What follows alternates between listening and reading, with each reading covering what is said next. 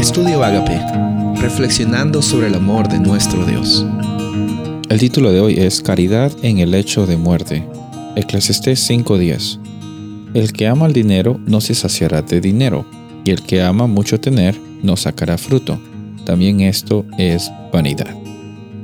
Según lo que hemos leído en este versículo, y según lo que vemos a veces también en la experiencia de muchas personas alrededor nuestro, eh, llega el dinero a ser en algún momento ah, una trampa para algunas personas, para muchos de nosotros, honestamente, en la cual eh, tenemos esta idea, una idea errónea, que nos dice que si es que tenemos más dinero, vamos a estar felices, que vamos a va a llegar un momento en nuestra vida que vamos a trabajar tan fuerte y tan diligentemente que cuando ya lleguemos a alcanzar el dinero que a veces pensamos, ponemos una meta, ¿no? No sé cuántos ceros algunas personas tienen en su meta. Cuando lleguen a esa meta, van a ser felices y van a estar, ya no van a necesitar más cosas.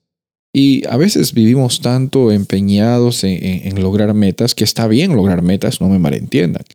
Que a veces estamos tan empeñados en acumular cosas, que está bien planificar y, obtener eh, ganancias materiales. Pero si eso es el todo de nosotros, si eso es lo que consume nuestras vidas, si eso es lo único que hacemos en nuestro día, es probable que nuestras prioridades no estén en, un, en sintonía con, eh, con nuestra identidad y con cómo nosotros hemos sido diseñados, cómo hemos sido creados. No hemos sido creados como máquinas para trabajar. Porque si, si fuera así, no tendríamos ninguna ninguna parte en, nuestro ser que, que, nos dé la oportunidad de, de, pensar y de tener libre albedrío. Simplemente hubiéramos sido máquinas que hacen una cosa, que se dedican a hacer eh, algún, eh, algún trabajo específico. Dios no, creo como, no nos creó como máquinas para hacer cosas.